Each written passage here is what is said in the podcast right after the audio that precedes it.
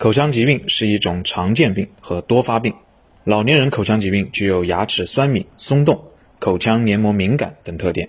针对这些特点，记者采访了中南大学湘雅二医院口腔医学中心副主任柳志文，讲解老年人口腔疾病预防和治疗的注意事项。柳志文主任概括老年口腔问题分为五大类，涵盖了牙齿、牙周、黏膜以及残根残冠处理等方面的注意事项。老年人因为他长期使用牙齿，所以他的发病还是有些特点的。首先，他就是牙齿长期吃东西磨合比较严重，所以就容易出现牙齿的酸敏。呃，这是一个。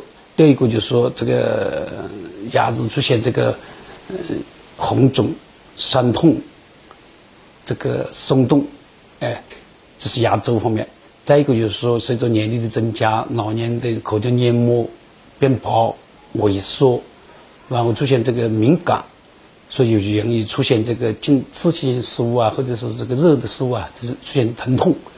所以这个出现这些疼痛，感觉的下降，所以反而又加重了自己怀疑自己得了癌症，所以又反过来又加重这些不舒服的症状。再另外。因为这个牙齿一些残根残冠长期使用以后又不能够行使功能，所以需要拔除。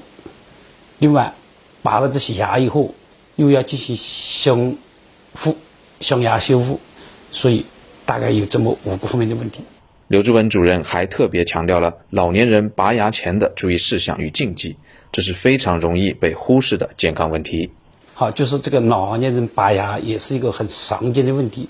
因为拔牙，老年人一些不能够行使功能的牙齿、残根、残冠，一些一些造成松动的牙齿都不能够行使功能，以后就必须要拔出。那么要注意一些事项呢？首先要保证老年人的血压在一个可控的范围，大概九十到一百四十五毫米汞柱左右，没有这个活动性的结核啊、心心绞痛啊。或者是这些病，还有这个血糖要控制在八点八左右，呃，然后就是这个化疗以后要保要能够是白细胞不能太低，然后放疗以后往往是三到五年是不能够拔牙的。新华社记者姚宇在湖南长沙为您发回报道。